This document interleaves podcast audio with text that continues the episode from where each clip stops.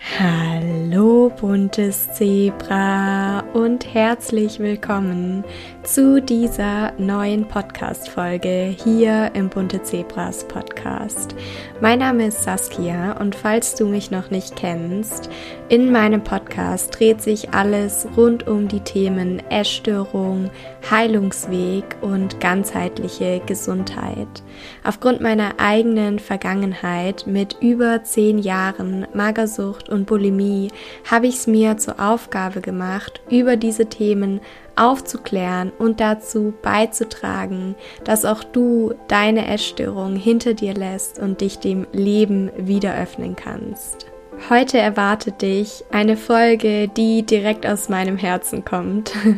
Ich habe vor kurzem nämlich eine Story auf Instagram geteilt, auf die ich gleich noch näher eingehe und auf die ich auch wahnsinnig viele Quick Reactions und Nachrichten bekommen habe. Und in dieser Instagram Story ging es um das Thema Essstörung und Freundschaften.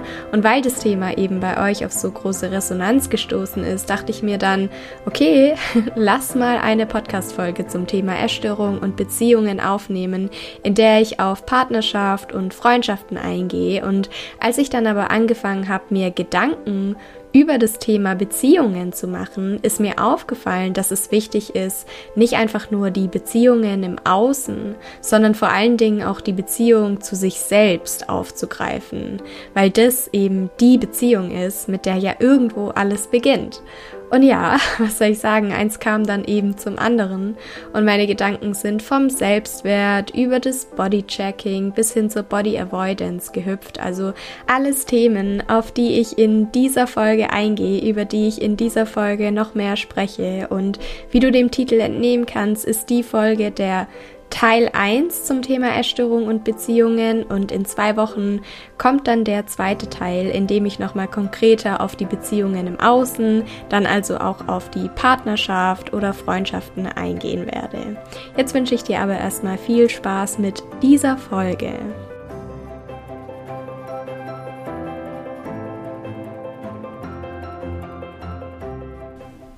So, und wie versprochen gehe ich noch mal kurz auf die Instagram Story ein, über die ich jetzt gerade schon im Intro gesprochen habe, weil die einfach sehr gut zum Thema des heutigen Beitrags passt. Also, ich lese einfach mal kurz vor, was ich geschrieben habe.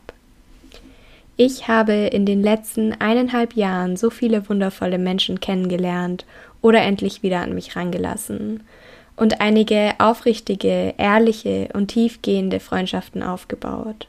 Für mich ist es keinesfalls selbstverständlich. Ich kenne die Kehrseite der Medaille. Extreme Anpassung, wodurch ich mich selbst verloren habe. Dann extreme Einsamkeit aus Selbstschutz. Und die Tatsache, andere eher als Konkurrenten statt als Verbündete zu sehen. Ich durfte zuerst die Beziehung zu mir heilen, meine eigene beste Freundin werden und aus dieser Fülle heraus Menschen in mein Leben ziehen, die mir ein gutes Gefühl geben, die mich nicht verändern wollen, vor denen ich mich zeigen kann, wie ich bin, mal laut, mal leise, mal stark, mal schwach. Für mich ist es unbezahlbar und einer von vielen Gründen, aus denen sich die Heilung der Essstörung lohnt. Und vielleicht magst du ja auch an der Stelle mal innehalten und darüber nachdenken, wieso du für Heilung losgehen möchtest. Wie viele der Dinge, die dir daraufhin in den Kopf schießen, auf die ein oder andere Art andere Menschen involvieren. Für mich war es zum Beispiel immer ein Wunsch oder ein Grund, aus dem ich unbedingt für Heilung losgehen wollte, Mama zu werden. Vielleicht möchtest du aber auch eine Weltreise mit deiner besten Freundin machen oder die Beziehung zu deinen Eltern verbessern. Fakt ist, denke ich, dass Beziehungen einfach super wichtig sind und für viele von uns auch eine große Motivation. Und genau deshalb möchte ich einfach über das Thema Beziehungen sprechen. und ja, wie schon eingangs gesagt, selbst wenn du mit dem Thema Beziehung aktuell nichts am Hut hast und dein persönliches Warum auch keine anderen Menschen mit einschließt, hör unbedingt weiter, weil wir mit der wichtigsten Beziehung starten, die wir alle haben. Und das ist die Beziehung zu uns selbst. Aber wieso sagt man das eigentlich? Dass die wichtigste Beziehung die ist, die wir zu uns selbst haben. Wenn du mich fragst, dann liegt es vor allen Dingen daran, dass halt alles bei dir beginnt. Es gibt dieses wunderschöne und unglaublich wahre Zitat, das heißt, du siehst die Welt nicht so, wie sie ist, sondern so, wie du bist. Und das heißt einfach, dass deine äußere Welt immer ein Spiegel deiner inneren Welt ist. Und wenn du innerlich in Mangel und Angst bist, dann wirst du auch im Außen Mangel und Angst wahrnehmen. Und die Erfahrungen bestätigen wiederum den Mangel und die Angst im Innen und verstärken die. Und vielleicht hast du ja schon mal was von der Self-Fulfilling Prophecy gehört, von der man eben in diesem Kontext auch ganz häufig spricht. Und andersrum funktioniert die Self-Fulfilling Prophecy oder die selbsterfüllende Prophezeiung auf Deutsch genauso. Das heißt, wenn du in dir Freude und Liebe trägst, dann wirst du auch im Außen mehr Freude und Liebe wahrnehmen und spüren. Schau unbedingt auf meinem Blog vorbei, wenn du eben diesen Kreislauf der Self-Fulfilling Prophecy nochmal anschauen und verstehen möchtest, denn dort habe ich zu dem Beitrag zu dieser Podcast-Folge eine Grafik erstellt, in der ich die Self-Fulfilling Prophecy nochmal aufgegriffen habe. Aber Fakt ist eben, dass alles bei dir beginnt, auch deine Beziehungen. Und im ersten Moment klingt es vielleicht nach echt einer Menge Verantwortung, wenn man bedenkt, hey, alles beginnt bei mir. Ich bin sozusagen verantwortlich dafür, was in meinem Leben passiert und welche Qualität meine Beziehungen haben. Aber die sogenannte Selbstverantwortung ist eigentlich ein riesengroßes Geschenk, weil sie eben auch besagt, dass du das Ruder in der Hand hast und dein Leben aktiv mitgestalten kannst und nicht einfach wie ein Fähnchen im Wind ein Opfer deiner Umstände bist. Alright, nachdem wir das Was und das Warum geklärt haben, kommen wir nun zum Wie. Also wie schafft man es, eine gesunde, starke und stabile Beziehung zu sich selbst aufzubauen? Und der erste Schritt ist meiner Meinung nach, sich gut um sich zu kümmern.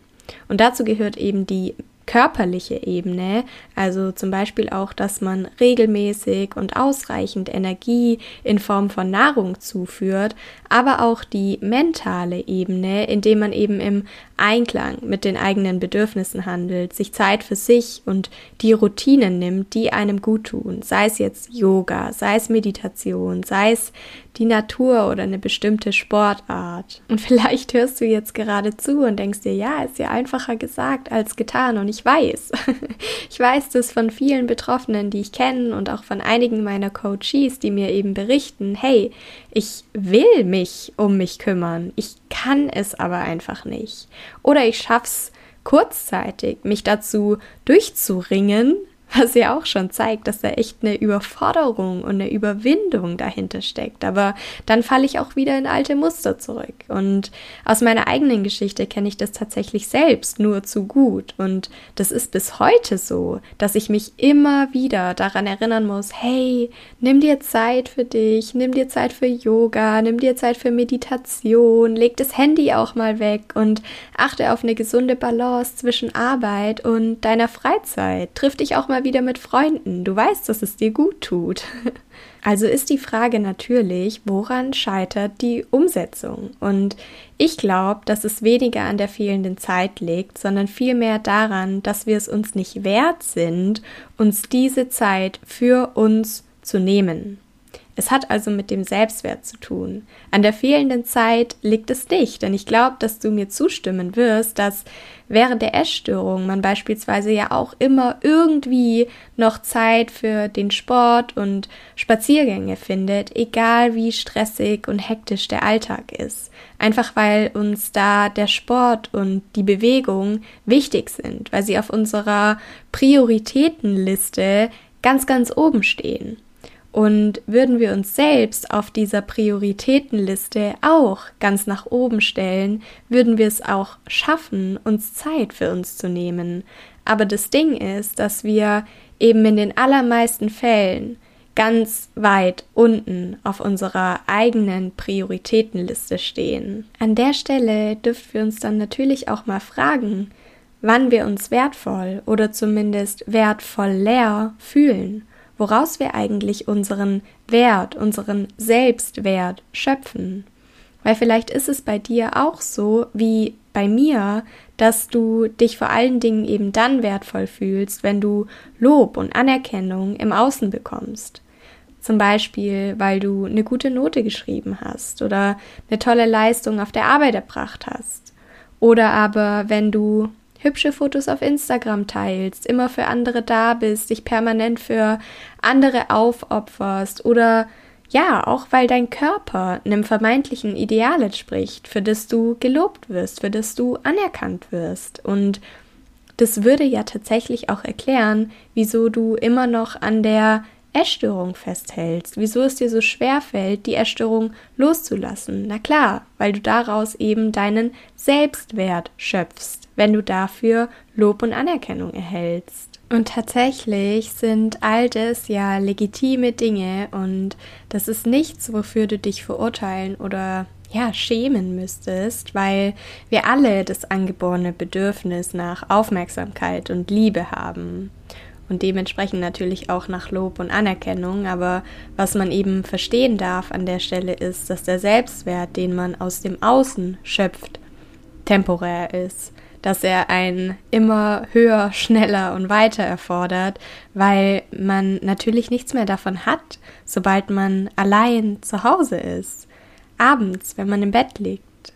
Und dass es langfristig natürlich auch verdammt anstrengend ist, gar nicht erst machbar und ohnehin nichts nützt, weil, wie ich es bereits eingangs erwähnt habe, beginnt halt alles in dir. Denn ich denke, wir kennen es auch alle, dass wir ja, uns einfach gewisse Dinge ausmalen und vorstellen, von denen wir glauben, okay, wenn wir das und das erreicht haben, dann sind wir glücklich oder dann fühlen wir uns wertvoll. Und meistens stellt man dann aber bei der Zielerreichung fest, okay, das war es nicht. Und dann kommt eben dieses höher, schneller, weiter ins Spiel, dass man dann immer nach noch und noch mehr strebt. Und die Essstörung ist da natürlich auch das beste Beispiel für, denn ich glaube, du kennst es, ich kenne es auch, dass man immer denkt, wenn ich erstmal das und das Gewicht erreicht habe, dann bin ich glücklich, dann bin ich wertvoll, dann fühle ich mich geliebt, dann fühle ich mich vielleicht auch schön.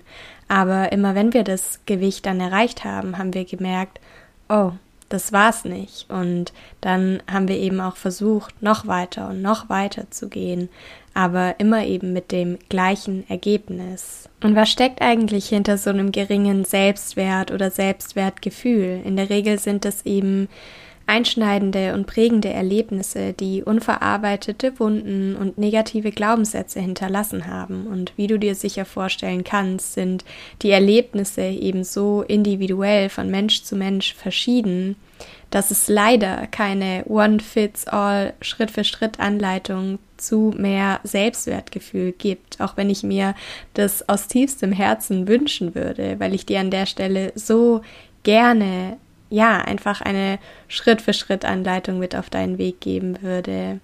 Aber meiner Erfahrung nach beginnt eben vieles mit der Entscheidung für dich und dem bewussten Schritt aus deiner Komfortzone. Weil erst indem wir durch die Angst hindurchgehen und unsere Komfortzone verlassen, können wir auch korrigierende Erfahrungen machen, also Erfahrungen, die unser Vertrauen in unsere Fähigkeiten und damit auch unser Selbstwertgefühl stärken, die auch diese negativen Glaubenssätze, die wir haben, überschreiben und die unverarbeiteten Wunden irgendwo heilen. Und wie schon gesagt, bin ich auch davon betroffen, dass ich meinen Selbstwert überwiegend durch Lob und Anerkennung im Außen geschöpft habe. Und als ich das festgestellt habe, dass eben nicht mehr viel von meinem Selbstwert übrig war, nachdem ich mich mal von dem Lob und der Anerkennung im Außen befreit habe, bin ich auch in die Konfrontation mit meiner größten Angst gegangen. Und wenn wir über Essstörungen sprechen, in Verbindung mit Ängsten, dann hört man oft von Fear Foods oder auch der Angst vor der Gewichtszunahme. Das waren alles Ängste, die ich zu der Zeit, wo mir das eben aufgefallen ist, schon überwunden habe. Aber eine Angst gab es da noch. und es war eben die Angst vor der Begegnung mit mir selbst. Konkreter noch, die Angst vor der Begegnung mit meinem Körper. Ich bin mir ziemlich sicher, dass du schon mal etwas vom sogenannten Bodychecking gehört hast, also von der kritischen, meist ritualisierten Überprüfung des eigenen Körpers in Bezug auf seine Form, die Figur und sein Gewicht. Und ähnlich wie bei vielen anderen Betroffenen hat auch mir das ständige Bodychecking zu Beginn meines eigenen Heilungsprozesses diesen Prozess eben extrem erschwert, weil du wirst es kennen, wenn man sich erstmal an die Standards der Essstörung gewöhnt hat und damit eben auch an ja, den dünnen oder sogar mageren Körper, dann kann das Bodychecking im Heilungsprozess, der eben gegebenenfalls mit einer Zunahme gekoppelt ist, den negativen Gedankenstrudel und auch die schlechte Körperwahrnehmung verstärken. Und ich habe es deshalb während der Recovery als hilfreich erlebt und empfunden, zum Beispiel Ganzkörperspiegel abzunehmen und gemütliche, lockere Kleidung zu tragen, in denen die Gewichtszunahme weniger sicht, aber auch spürbar war. Was dadurch aber passiert ist, ist, dass ich durch die permanente Vermeidung meines Körpers vom Body Checking in die sogenannte Body Avoidance gerutscht bin. Und Body Avoidance ist, glaube ich, ein Begriff, den man noch nicht so oft gehört hat. Deswegen möchte ich ihn dir gerne einmal erläutern. Und zwar bezeichnet eben Body Avoidance, was auf Deutsch das körperbezogene Vermeidungsverhalten bedeutet, Anstrengungen der Auseinandersetzung mit dem eigenen Körper aus dem Weg zu gehen.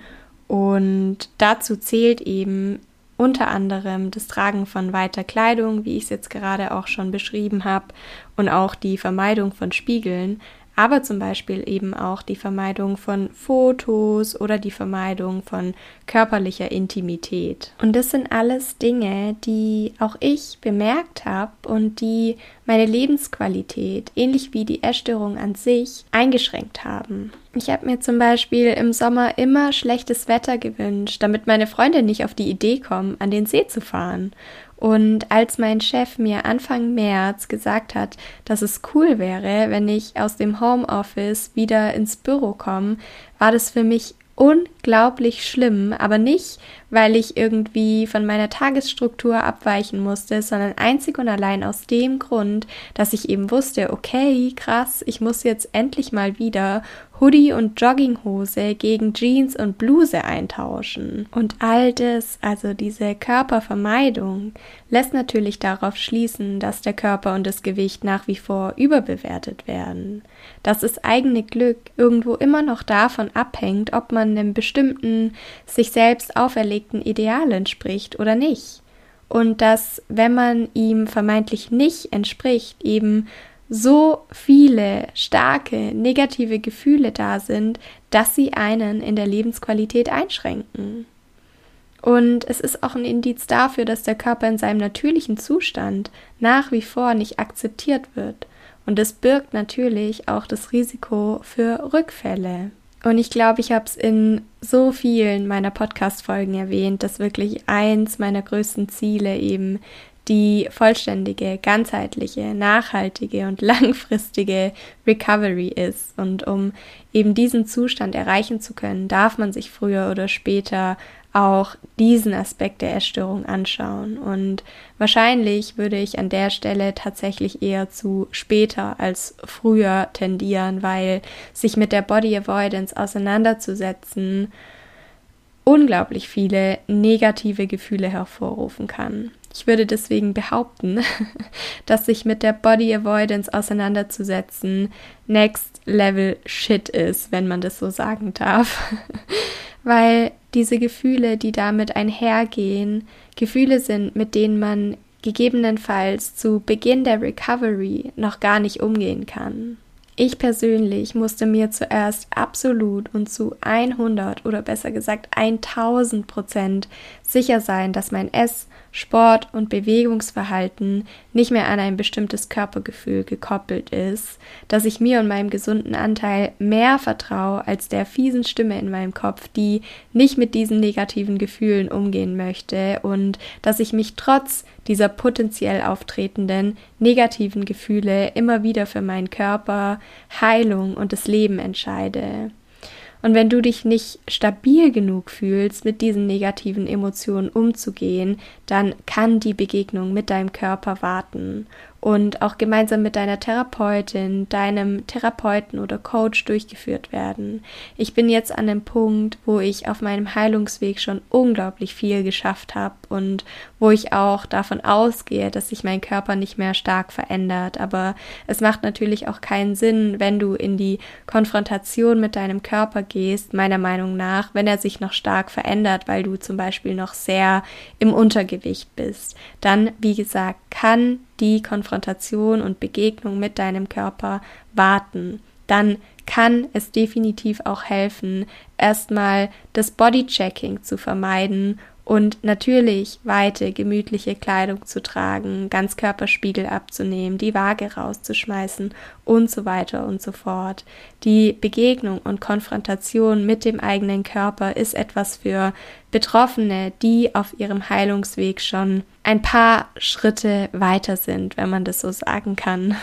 Ich möchte an der Stelle einfach nur ein Bewusstsein schaffen und vor allen Dingen eben natürlich auch möglichst authentisch und transparent sein, die auch immer wieder von meinen Struggles erzählen und von meinem eigenen Heilungsweg, der nicht abgeschlossen ist, der immer noch andauert, der aber einfach mit anderen Problemen in Anführungszeichen konfrontiert ist als vielleicht deiner.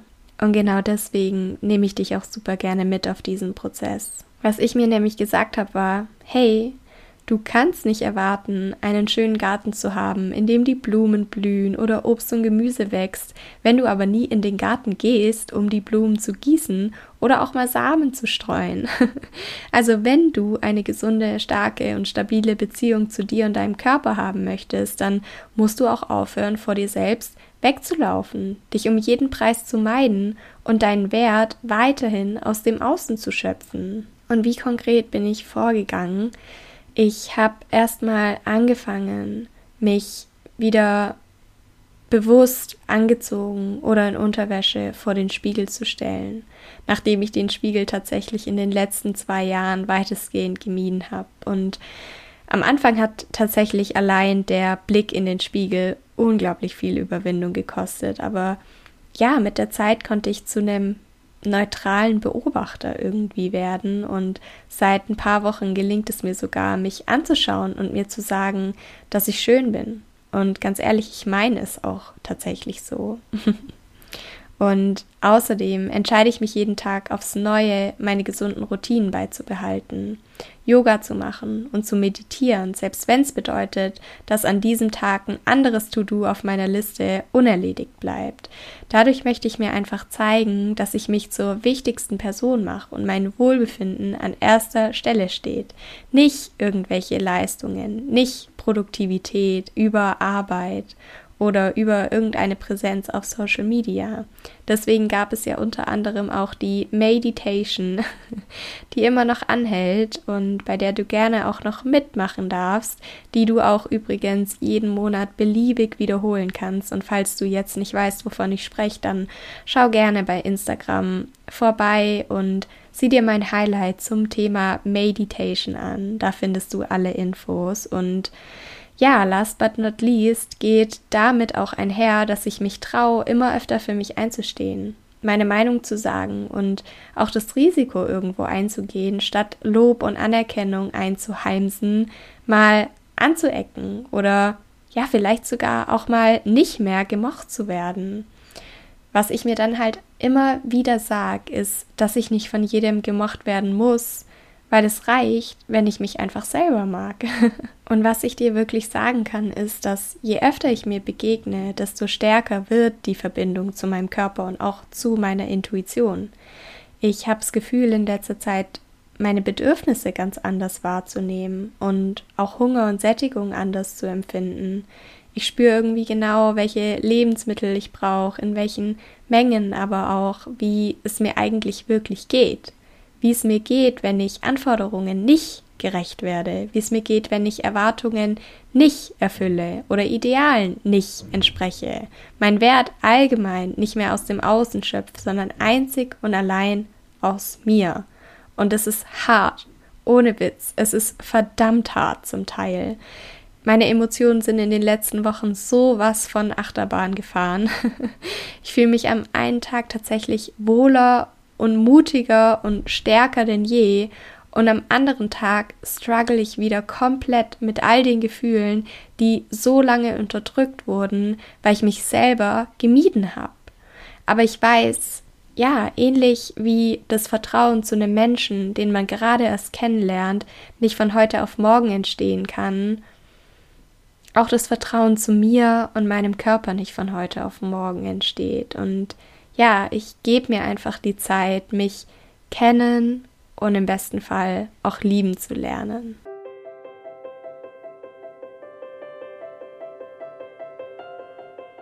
Ich hoffe so sehr, dass dir die Folge gefallen hat und auch geholfen hat, selbst wenn du gerade noch an einem Punkt stehst, an dem die Konfrontation und Begegnung mit deinem eigenen Körper noch nicht in Frage kommt.